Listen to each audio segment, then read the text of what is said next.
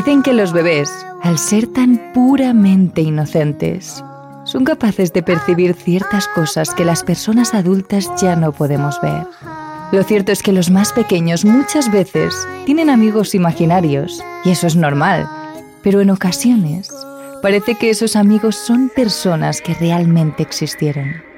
La energía que desprende un bebé y esa alegría que les caracteriza llama la atención no solo a los vivos. Parece que hay presencias que se acercan a los más pequeños, les observan e incluso interactúan con ellos. Pero ¿qué ocurre cuando los adultos también son capaces de ver cómo esas presencias se acercan a sus pequeños? Los monitores para bebés son algo relativamente nuevo y que ayuda a tener a tus hijos atendidos mientras duermen, por si se despiertan o necesitan algo, mientras tú realizas tus actividades cotidianas. Algunos de esos monitores, como bien sabéis, también cuentan incluso con una cámara que graba al pequeño mientras duerme. Pero existen ocasiones aisladas en las que esa cámara ha captado a alguien más, alguien que los padres no conocen y que merodea por la habitación del niño. Hoy os traemos varias historias, historias reales, en las que los padres pudieron ver y oír a través de los monitores cosas de lo más extrañas. Terrores Nocturnos con Emma Entrena y Silvia Ortiz.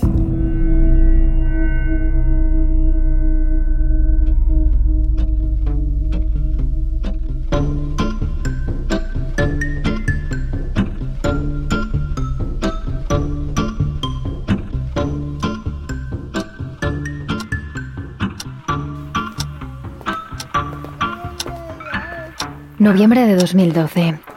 Rosa, como cada noche, cuidaba de su pequeño mientras recogía la casa. Por las mañanas era ella la que trabajaba, pero por las tardes era su marido el que se iba a la oficina. Eran alrededor de las 10 de la noche. Faltaba poco para que él volviera a casa y aprovechando que su hijo ya dormía, Rosa encendió la ducha para asearse y relajarse un buen rato. Como siempre cogió el monitor de bebés que llevaba utilizando ya un tiempo. Una vecina suya lo había comprado hacía no mucho, pero realmente nunca le había dado mucho uso, así que estaba prácticamente nuevo. Cerró la puerta tanto del cuarto de su hijo como del baño para evitar que el pequeño se despertase con el ruido de la ducha y comenzó entonces a enjabonarse tranquilamente.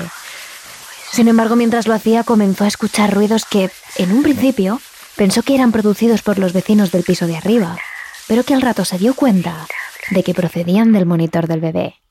Rosa apagó la ducha casi al momento y se quedó escuchando atentamente. Ahora no sonaba absolutamente nada, así que volvió a abrir la ducha y continuó con su tarea. A los pocos minutos volvió a escuchar algo. La luz del monitor se encendía si captaba sonido y en estos momentos estaba parpadeando constantemente. Rosa apagó el grifo y mientras se ponía la toalla, un escalofrío recorrió todo su cuerpo al darse cuenta de que aquello que sonaba parecía una especie de gorgoteo, como si fuese un sonido producido por una garganta, por algo vivo.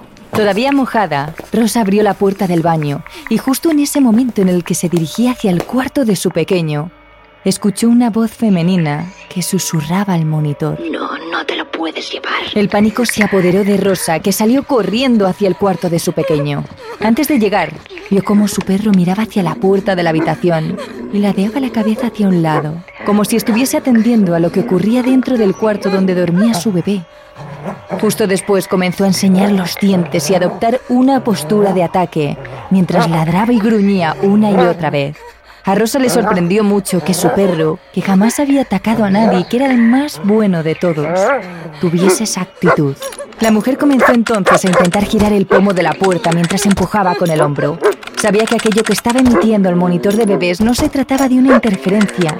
En la habitación de su pequeño había alguien más con él, alguien a quien el perro de su familia veía como una gran amenaza.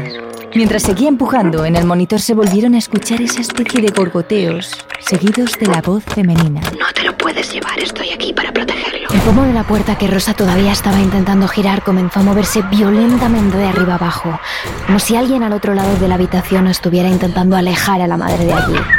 A través del aparato empezó a escuchar cómo las puertas correderas del armario comenzaban a abrirse y a cerrarse una y otra vez de forma violenta. El perro dejó de ladrar, escondió la cola entre las piernas y bajó las orejas mientras lloraba. Parecía muy asustado. Rosa se quedó perpleja al ver aquello y soltó el pomo de golpe. Salió a la terraza para avisar a una amiga que vivía justo en el balcón de enfrente, pero por más que gritaba, la vecina no parecía escuchar nada. La madre, desesperada y temblando, comenzó a llorar y se dejó caer al suelo. Había alguien en la habitación de su hijo una mujer que quería apoderarse del pequeño y por más que lo había intentado, era imposible entrar en el cuarto donde ella estaba. Justo en ese instante llamaron al timbre. Era su marido, que había escuchado desde la calle los gritos de ayuda de su mujer. En el momento en el que el hombre pisó la casa, todo pareció calmarse. Los golpes de los armarios, el pomo de la puerta y aquellos ruidos extraños que sonaban al otro lado del transmisor cesaron.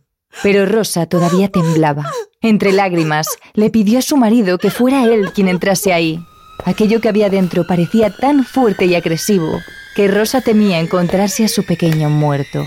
Sin embargo, cuando el hombre entró en la habitación, su niño seguía completamente dormido, ajeno a lo que había ocurrido. El ambiente estaba calmado, la habitación ordenada. Era como si nada de lo que había escuchado Rosa fuera real. Pero, ¿Sería posible haberlo imaginado si su perro también había reaccionado como si un intruso hubiese entrado en casa? Esa noche Rosa durmió con su hijo y su marido, aunque realmente no consiguió descansar en ningún momento. Sabía que alguien durante unos instantes había entrado en la habitación de su pequeño, una mujer que no quería separarse de su hijo, y que al igual que apareció de la nada, se fue sin dejar rastro.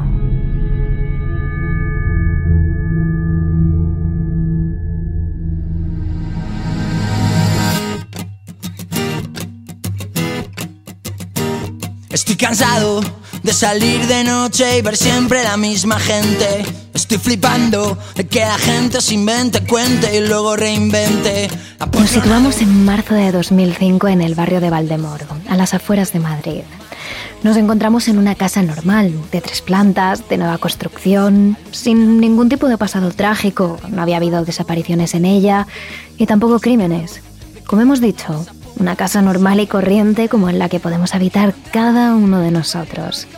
En ella vivía el matrimonio conformado por María José y Luis y su bebé de apenas unos meses. En la casa nunca se habían movido objetos, nunca habían oído voces, ni habían visto apariciones, nunca habían visto nada raro hasta el día en el que bautizaron a su pequeño y vieron algo tan extraño que decidieron escribir al periodista de investigación de casos de misterio Javier Pérez Campos. El caso le pareció tan fascinante que lo plasmó en su libro Los otros. Te habrán puesto una receta de recuerdo.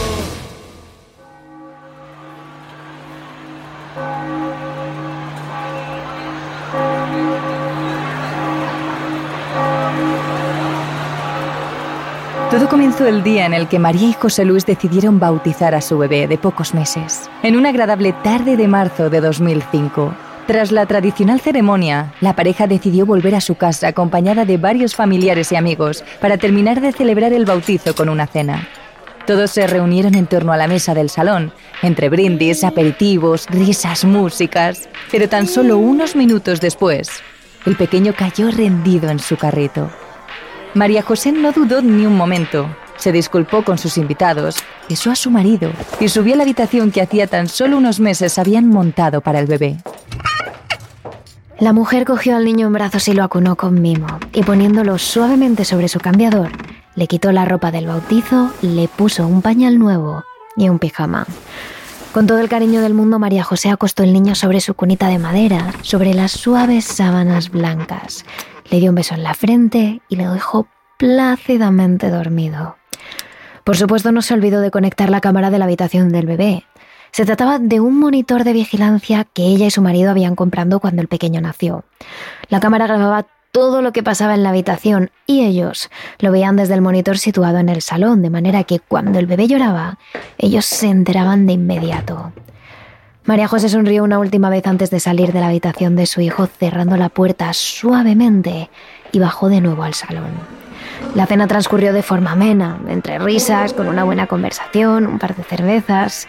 Eso sí, ni Luis ni María José perdieron de vista el monitor ni un segundo.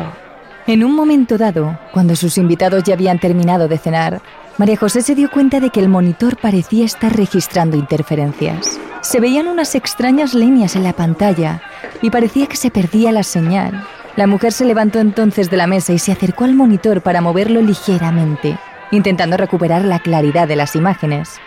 Y fue entonces cuando precisamente en el momento en el que María José estaba solo unos centímetros del monitor, ocurrió todo. De repente la madre observó a través del transmisor cómo la figura de una mujer, completamente negra, aparecía en la habitación de su hijo. Distorsionada en la imagen, María José vio cómo la mujer comenzó a recorrer la habitación y se acercó lentamente hasta la cuna en la que descansaba el bebé. Una vez allí, esta figura arropó al niño y le dio un beso en la frente con cariño. Poco a poco, la figura se alejó ligeramente del pequeño y se quedó justo a uno de los lados de la cuna, como observando al niño, vigilándolo, cuidando de él. De repente el transistor comenzó a emitir un molesto ruido, como si tuviese interferencias, aunque era extraño, ya que el monitor no registraba el sonido. Así lo contó María José en el programa Cuarto Milenio. Entonces en ese momento yo cuadré el monitor porque hay veces que coge interferencias y hay que coger la señal bien para ver una, una imagen nítida y vi que había una persona que se acercaba al bebé y le daba un beso. En un principio la madre del pequeño no se asustó. Pensó que el niño se habría despertado y que alguno de los invitados habría subido a roparlo de nuevo, así que simplemente subió para comprobarlo. Pero cuando llegó a la habitación, allí solo estaba su pequeño, respirando tranquila y profundamente. En ningún momento se había despertado. María comprobó además la planta entera por si la persona que había subido estaba allí, pero tampoco había nadie. María José bajó entonces otra vez a la planta baja y revisó el monitor esperando encontrarse poco más que la imagen estática de su hijo durmiendo. Pero se equivocó. En el monitor seguía esa mujer, como si nunca se hubiera ido. Y en esos precisos momentos estaba rodeando lentamente la cuna del niño, dando vueltas a su alrededor con pasos lentos y calmados Después de comprobar que absolutamente todos sus invitados seguían en la planta baja, María José no pudo evitar gritar, pues entonces solo había una posibilidad. Alguien había entrado en la casa. La mujer corrió alarmada hacia su marido y sus invitados y les preguntó si alguien había entrado en la casa, alguien desconocido. Pero todos ellos le contestaron lo mismo, que por allí no había pasado nadie. Incluso, ante los nervios de la mujer, revisaron la casa de arriba abajo para ver si efectivamente había un intruso. Pero de nuevo, no encontraron nada.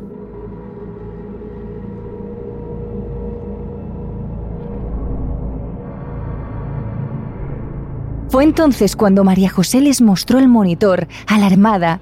Todos pudieron ver cómo en esa pantalla aparecía una siniestra figura negra, humanoide, con una forma prácticamente traslúcida e imprecisa, pero que era obviamente una mujer, los invitados se llevaron las manos a la boca, sorprendidos, y rápidamente subieron a la habitación del niño.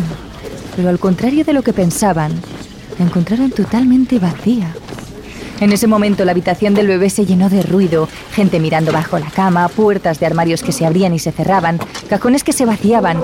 Todo el mundo buscaba al intruso, pero nada. Pregunté, oye, ¿habéis visto si ha entrado alguien? No, no, no ha entrado nadie, pero ¿qué te pasa? Digo, es que, por favor, mirar porque en el monitor se ve una persona que está en la habitación. Entonces en ese momento mi padre y unos amigos y mi prima lo miraron y dijeron, es verdad. Subieron de nuevo arriba, vieron que no había nadie, subieron a la planta de arriba, no había nadie. María José vio desde el monitor cómo sus amigos registraban la habitación de su hijo. Ellos no veían nada raro, pero ella podía ver desde el transmisor una siniestra figura negra rodeando la cuna de su pequeño. Sus familiares salieron de la habitación, pero esa mujer que siempre le daba la espalda a la cámara, seguía ahí, acompañada por ese molesto ruido. Entonces la mujer de negro comenzó a sacar la bañera del niño, a enrollar las alfombras, a barrer, cosas que María José hacía habitualmente. Bajaron y ya en ese momento vimos más gente, aparte de, mí, que eh, la persona estaba recogiendo las alfombras, sacando la bañera del cuarto de baño de la habitación, entonces, eh, la escena que yo vi en ese momento fue una escena cotidiana de las que yo suelo habitualmente hacer, pero claro, mm, era extraño porque yo estaba abajo. Lo más extraño es que pese a todas las posiciones diferentes que adoptó la figura, nunca vieron la cara de la mujer. Simplemente llegado el momento mientras María José observaba el monitor, la mujer desapareció en la nada. María José no pudo más que quedarse con los ojos abiertos como platos ante el monitor mientras sus amigos bajaban para tranquilizarla. Su marido y sus invitados la abrazaron mientras su hijo seguía durmiendo tranquilamente y le dijeron que tenía que haber una explicación razonable, que seguramente el monitor estaría reproduciendo las imágenes que grabó otro día y que posiblemente la figura sería ella misma haciendo sus tareas, que sería un error, que estaría roto. Tras un largo rato, la explicación acabó por convencer a María José, pero no tenía pensado quitar los ojos de esa pantalla.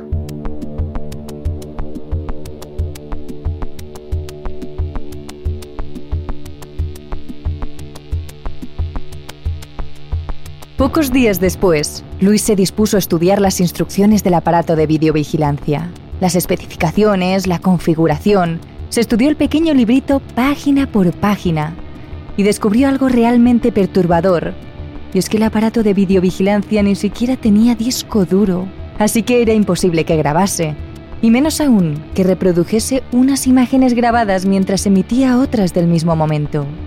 Entonces, ¿qué es lo que habían visto en el monitor si no era una grabación? Estaba bajando las escaleras pensando cómo explicarle el hallazgo a su mujer, cuando un grito resonó en la planta baja. Era precisamente María José, que frente al pequeño monitor gritaba irremediablemente. Luis se posicionó justo detrás de ella, pasándole un brazo por el hombro para reconfortarla, y dirigió la mirada hasta la pequeña pantalla para ver lo que ella veía. En la habitación de su hijo había otro niño de apenas unos pocos años con el cabello ondulado sobre su cabecita. Aunque era mucho mayor que su bebé, todavía llevaba chupete e iba completamente vestido de blanco y estaba tumbado en una especie de cuna pero los ropajes eran extraños, amplios, le envolvían completamente. El niño desde luego no parecía de esa época, pero lo que más llamaba la atención era la negrura que envolvía al pequeño. Los colores del niño eran mucho más oscuros que los del resto de la imagen, como si una aura negra se arremolinara alrededor del pequeño. Además a Luis y María José les extrañó la posición del niño. Estaba tumbado, con los ojos completamente cerrados y los brazos muy pegados al cuerpo con los puños cerrados. El niño no se movía absolutamente nada. Estaba completamente rígido, simplemente ahí, tumbado. Inmediatamente ambos pensaron en un niño de otro tiempo, muerto y amortajado, rígido por el rigor mortis, envuelto en esa tela blanca. De nuevo el monitor comenzó a emitir ese sonido que les quemaba los oídos, ese que solo se producía cuando aparecía una de esas figuras en pantalla. Y, justo, o sea, es que además la escena era él bajando por la escalera diciendo, María, esto no graba, y yo tenía el monitor en la mano y diciendo, mira, si, si estoy aquí se ve a nuestro hijo, si lo muevo, se ve, digo, ¿esto quién es? Esto es otra persona. Salía un niño, bebé también, pero no se, ve, no se distinguía muy bien la cuna, no se, el fondo era como negro y él estaba como así, como muy rígido, como una fotografía estática, con los ojos cerrados y como envuelto, si estuviera envuelto en algo blanco, como... Y claro, en ese momento el niño parecía que estaba muerto, o sea, parecía que era una imagen muerta. Un niño muerto y extraño, no, no de un niño actual, como de otro tiempo, como cuando ves unas fotografías de estas antiguas que te das cuenta que no son de este... Con esto la pareja no pudo más que coger el aparato, meterlo en una caja y ocultarlo al fondo de un cajón. Días después, decidieron llevarlo a la tienda, pero en el servicio técnico les dijeron que simplemente serían interferencias, nada preocupante. Sin embargo, el matrimonio les contestó que había un detalle que entonces no encajaba. La imagen de su hijo siempre se veía con interferencias, porque la cámara estaba en la planta de arriba y el monitor en la de abajo. Sin embargo, la figura negra del primer día y el niño que estaban viendo en ese momento se reflejaban claramente, sin una sola interferencia, casi como si miraras una foto fija. Sin embargo, el servicio técnico le siguieron dando la misma versión, que serían interferencias, aunque realmente los padres nunca lo creyeron.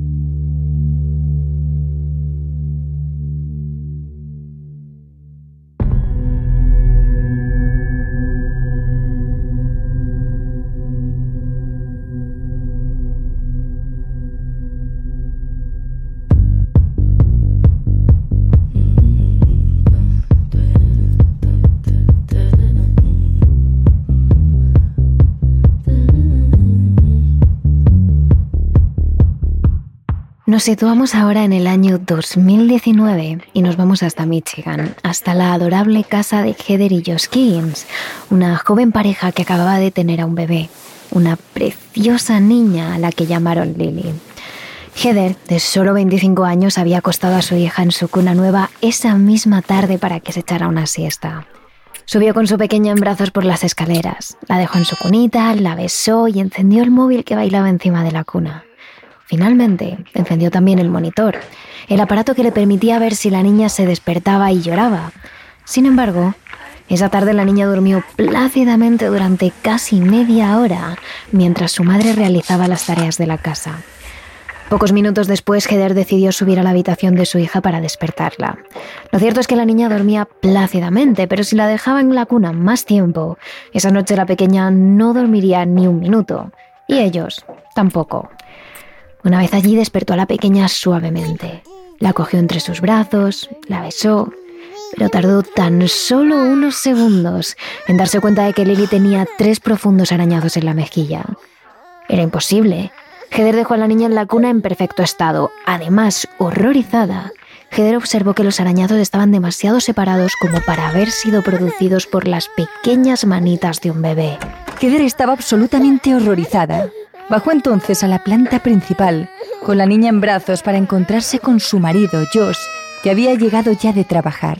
La pareja observó la cara de la pequeña, con esas tres horribles marcas recorriendo su mejilla. ¿Cómo había podido ocurrir? La niña estaba perfectamente antes de dormir. Solo habían sido 20 minutos y esos arañazos desde luego no eran de sus pequeñas manitas. Fue entonces cuando Josh le sugirió a que revisasen las imágenes del monitor que grababa constantemente la habitación del bebé. Heather dejó entonces a la niña en su alfombra de juegos y se sentó en el sillón junto a su marido con el monitor en la mano.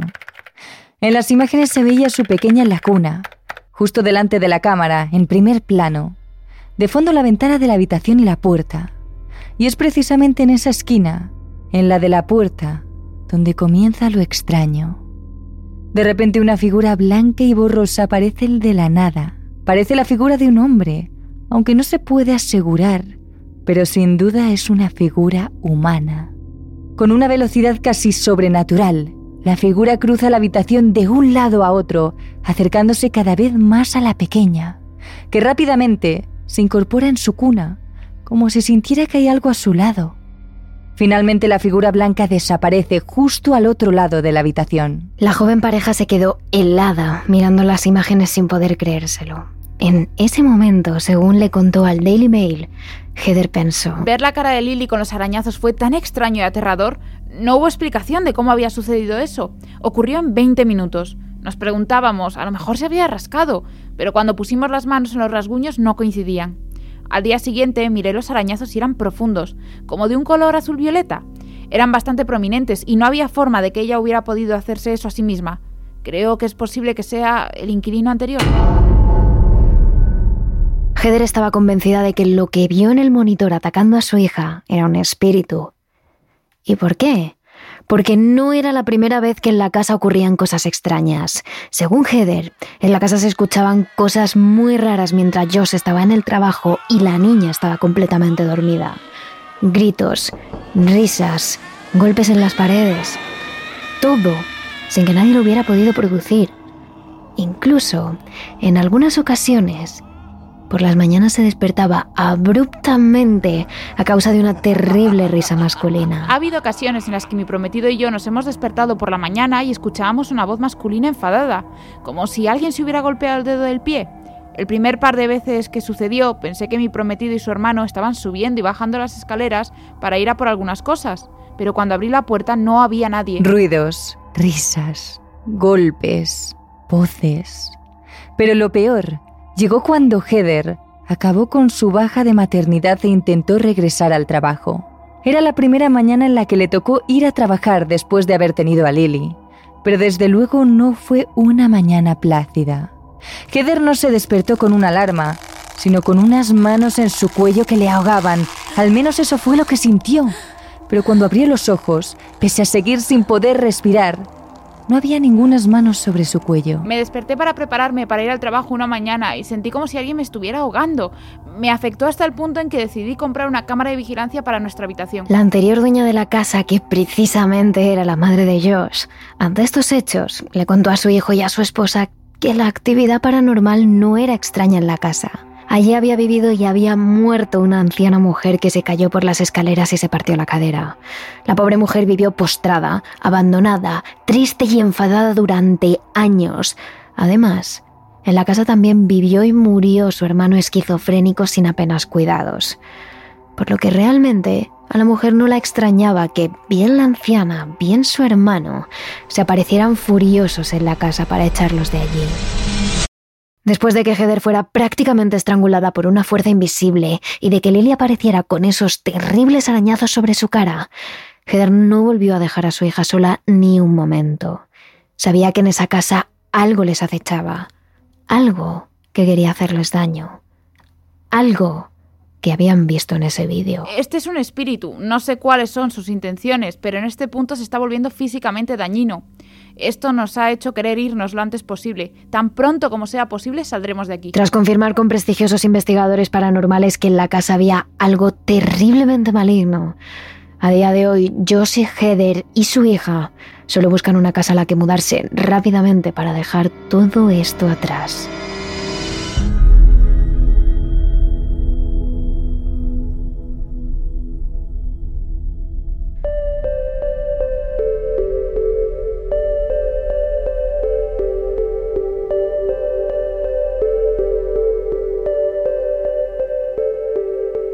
Pero sorprendentemente, esto no solo pasa con los más pequeños.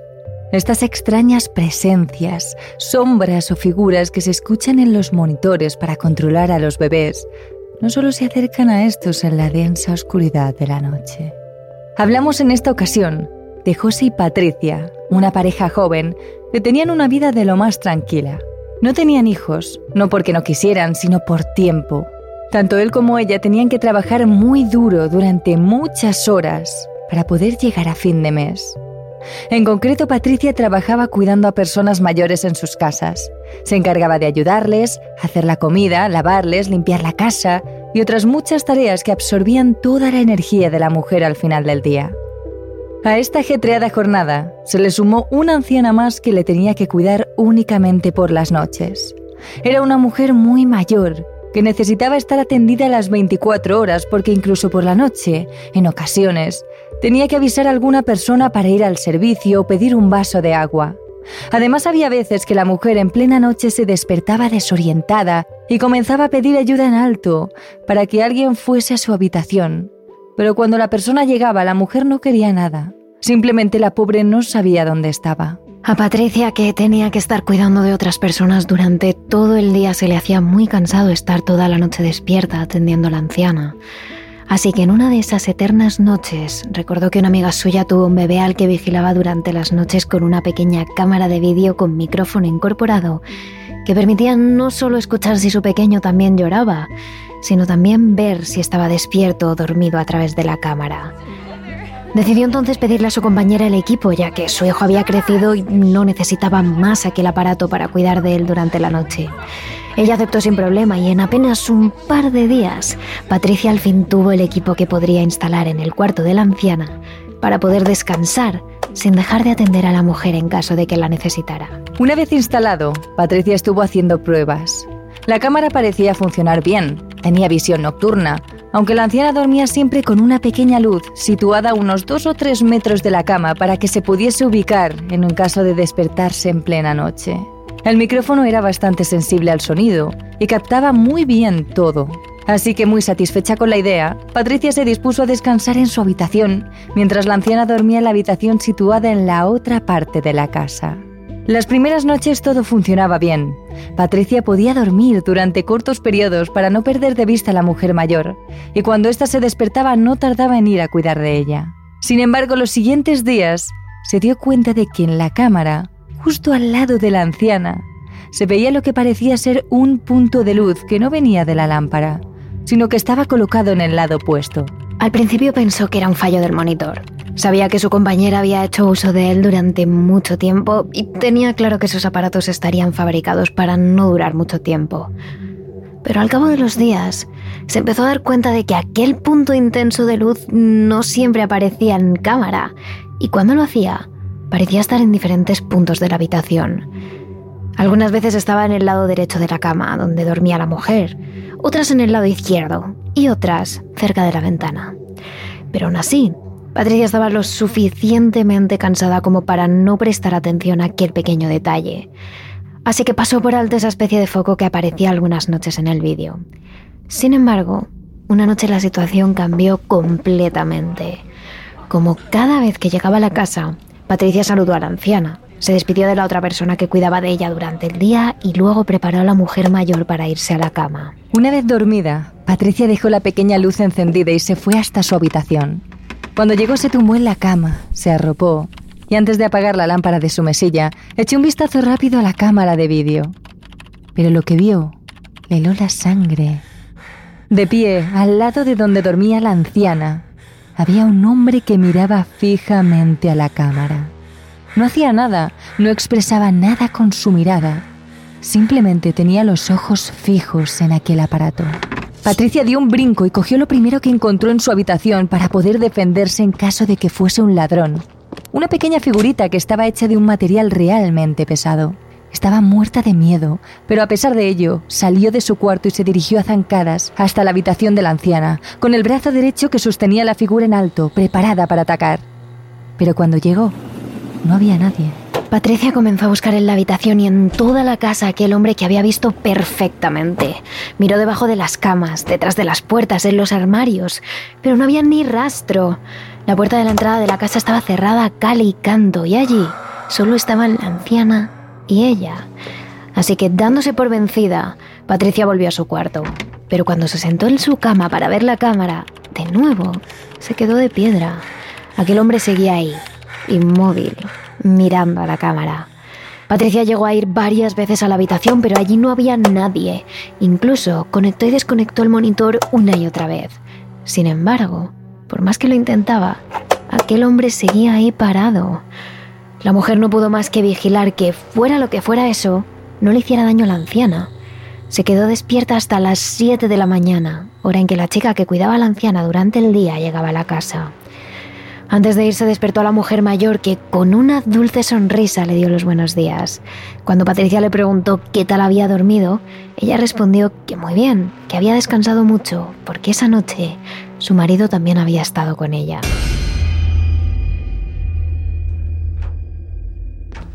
José, que estaba ya despierto a punto de irse a trabajar, vio llegar a su pareja algo preocupada. Patricia estaba nerviosa y a la vez tenía unas grandes y oscuras ojeras que preocuparon seriamente a José. En un primer momento, la joven se negó a contar a su novio lo que le ocurría. No quería hablar del tema, así que José se despidió de ella y al llegar la tarde, cuando parecía estar más tranquila, volvió a sacar el tema. Patricia apagó la televisión y resopló. Si te lo cuento vas a pensar que estoy loca. Pero José negó con la cabeza y se arrodilló a su lado para besarla en la frente. Estaba muy preocupado por su estado de ánimo. Sabía de sobra que no estaba bien.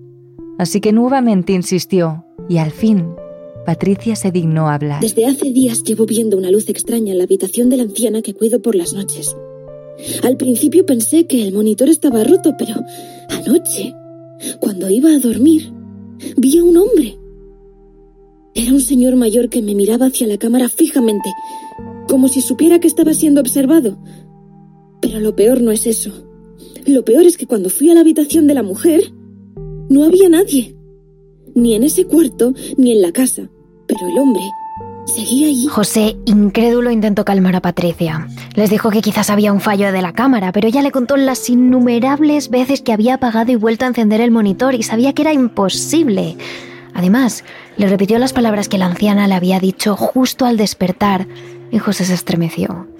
Finalmente, Patricia decidió dejar el trabajo. Tras lo ocurrido sabía que no podría dormir en aquella casa nunca más. Y simplemente con el hecho de pensar otra vez en entrar ahí, un escalofrío recorría todo su cuerpo. Sin embargo, antes de irse, Patricia decidió tomar un café con la sobrina de la anciana, la única familia cercana de la pobre mujer. Según fue fluyendo la conversación, en un momento dado, Patricia le preguntó a esta sobrina cómo había fallecido el marido de la anciana, a lo que la chica le respondió que murió en la misma casa y que incluso el velatorio se hizo allí. En ese momento Patricia tragó saliva. Preguntó a la joven si podía enseñarle una foto de aquel hombre, ya que tenía mucha curiosidad por ver cómo era. Y cuando vio la foto, todas sus dudas se resolvieron. Efectivamente, la anciana tenía razón. Su difunto marido aquella noche había estado con ella. Mientras seguía la conversación con la sobrina de la anciana, intentando disimular su nerviosismo, quiso confirmar al 100% lo que ya tenía bastante claro. La noche en la que vio a aquel hombre en la habitación, pudo apreciar que el señor llevaba un pijama de botones de un tono azulado. Así que desinteresadamente le preguntó si por casualidad había fallecido mientras dormía, con el pijama y demás, o en un momento en el que fuese a salir a la calle. A lo que la sobrina le respondió, mi tío murió en pijama, efectivamente, con su pijama preferido, de color azul y con botones.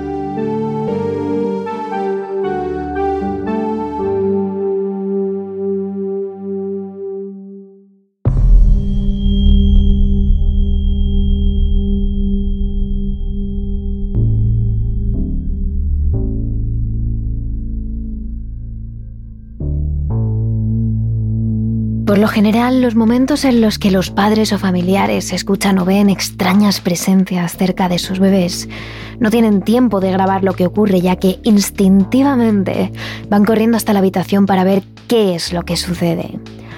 Sin embargo, hay algunas pocas personas que sí que se han atrevido a hacerlo, como es el caso de un youtuber llamado Mr. Biripi que subió un vídeo en el que grababa con su móvil lo que estaba sonando en el monitor de bebés. Según se ve en el vídeo parece que es de día, ya que todavía entra luz por las ventanas. El hombre acerca el transmisor a la cámara y en un principio no parece escucharse muy claro. Sin embargo, no tarda mucho en oírse una espeluznante melodía.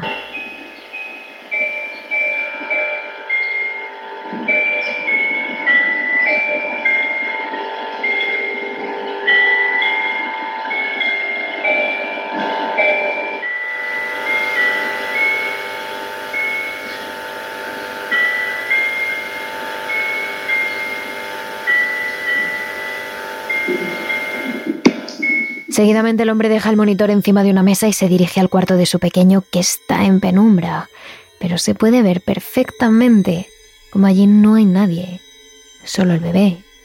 Y lo peor de todo es que en esa habitación no se escucha nada. Sin embargo, en el monitor se sigue reproduciendo esa extraña melodía a la que el youtuber no encuentra ninguna explicación. El hombre ha cambiado varias veces la batería del aparato, incluso ha modificado la frecuencia de este. Sin embargo, por más que intenta arreglar lo que le ocurre, aquella melodía sigue sonando. Lo peor de todo no es eso, ya que realmente podría tratarse de algún tipo de interferencia que se está colando en el transmisor. Si no fuera porque justo en el momento en el que la melodía para, siempre, su pequeño se despierta. El youtuber afirma que la cosa ha llegado hasta tal punto que tres de los muñecos que tiene su hijo, que funcionan a base de pilas y emiten sonidos, ya no tienen ninguna. De hecho, siguen sin poner las pilas a esos aparatos. Pero por algún motivo, por el cual todavía se desconoce, el monitor de bebés continúa captando una extraña melodía que pone los pelos de punta.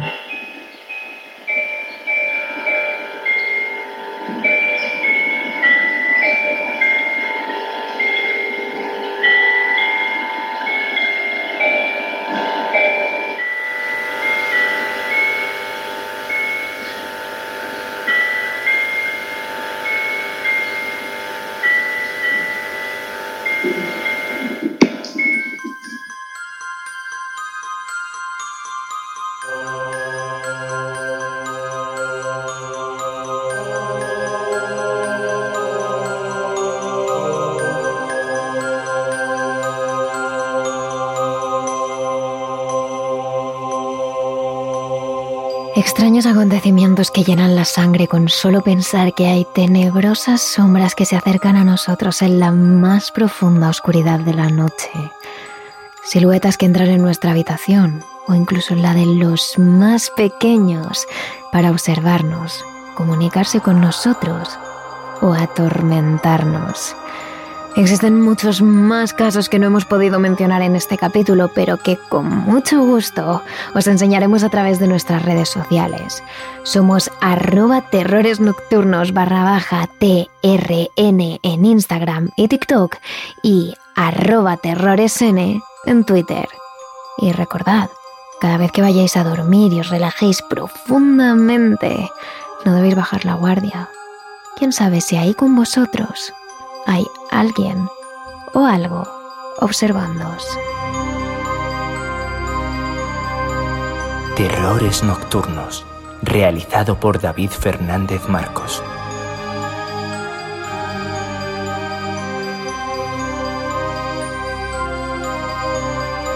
Escúchanos también a través de nuestra cuenta de terrores nocturnos en Speaker, Evox, Spotify, YouTube o Apple Podcast. Y síguenos también en nuestras redes sociales de Twitter, arroba terroresn o en nuestro Instagram, Terrores Nocturnos Radio.